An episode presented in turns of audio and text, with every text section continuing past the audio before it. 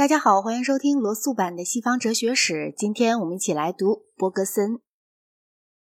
昂利·伯格森是二十世纪最重要的法国哲学家，他影响了威廉·詹姆斯和怀特海，而且对法国思想也有相当大的影响。索莱尔是一个工团主义的热烈倡导者，写过一本关于暴力之我见的书。他利用伯格森哲学的非理性主义。为没有明确目标的革命劳工运动找根据。不过，到最后，索莱尔离弃了工团主义，成为君主论者。伯格森哲学的主要影响是保守方面的。这种哲学和那个终于发展到维希政府的运动顺利地取得了协调。但是，伯格森的非理性主义广泛引起了人们完全与政治无关的兴趣，例如引起了萧伯纳的兴趣。他的千岁人就是纯粹伯格森主义。丢开政治不谈，我们必须考察他的是他的纯哲学一面。我把伯格森的非理性主义讲得比较详细，因为他是对理性反抗的一个极好的实例。这种反抗始于卢梭，一直在世人的生活和思想里逐渐支配了越来越广大的领域。给各派哲学进行分类，通常或者是按方法来分。或者是按结果来分，经验主义的哲学和先验的哲学是按照方法的分类，实在论的哲学和观念论的哲学是按照结果的分类。可是，如果打算用这两种分类法里任何一种给伯格森的哲学加以分类，看来难得有好结果，因为他的哲学贯通了所有公认的门类界限。但是，另外还有一个给各派哲学分类的方法不那么精确，然而对于非哲学界的人也许比较有用。这个方法中的划分原则是按照促使哲学家做哲学思考的主要欲望来分，这样就会分出来由爱好幸福而产生的感情哲学，由爱好知识而产生的理论哲学，和由爱好行动而产生的实践哲学。感情哲学中包含一切基本上是乐观主义的或悲观主义的哲学，一切提出拯救方案或企图证明不可能有拯救的哲学。宗教哲学大都属于这一类。理论哲学中包含大多数的大体系，因为虽然知识域是罕见的，却向来是哲学里大部分精华的源泉。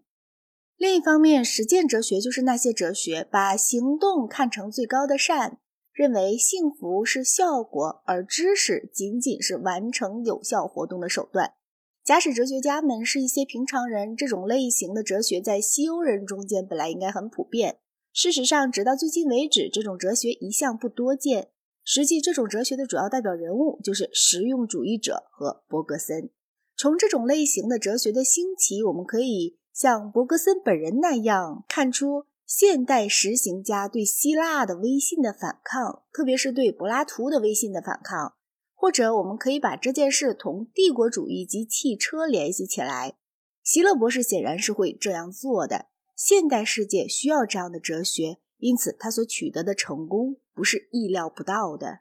伯格森的哲学和以往大多数哲学体系不同，是二元论的。在他看来，世界分成两个根本相异的部分，一方面是生命，另一方面是物质，或者不如说是被理智看成物质的某种无自动力的东西。整个宇宙是两种反向的运动，即向上攀登的生命和往下降落的物质的冲突矛盾。生命是自从世界开端便一举而产生的一大力量，一个巨大的活动冲力。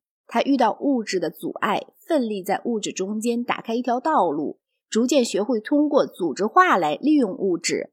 他像街头拐角处的风一样，被自己遭遇的障碍物分成方向不同的潮流。正是由于做出物质强要他做的适应，他一部分被物质制服了。然而，他总是保持着自由活动能力，总是奋力要找到新的出路。总是在一些对立的物质壁障中间寻求更大的运动自由。进化基本上不是用适应环境可以说明的，适应只能说明进化的迂回曲折。那就好比是一条经过丘陵的通往城镇的道路的迂曲。但是这个比喻并不十分适当，在进化所走的道路的尽头没有城镇，没有明确的目标。机械论和目的论有同样的缺点，都以为世界上没有根本新的事物。机械论把未来看成蕴含在过去当中。而目的论既然认为要达到的目的是事先能够知道的，所以否定结果中包含着任何根本新的事物。伯克森虽然对目的论比对机械论要同情，他的见解跟这两种见解都相反。他主张进化如同艺术家的作品是真正创造性的一种行为冲动，一种不明确的要求是预先存在的，但是直到该要求得到满足时为止。不可能知道那个会满足要求的事物的性质。例如，我们不妨假定无视觉的动物有某种想在接触到物体之前能够知晓物体的模糊的欲望，由此产生的种种努力，最后的结果是创造了眼睛。视觉满足了该欲望，然而视觉是事先不能想象的，因为这个道理，进化是无法预断的。决定论驳不倒自由意志的提倡者。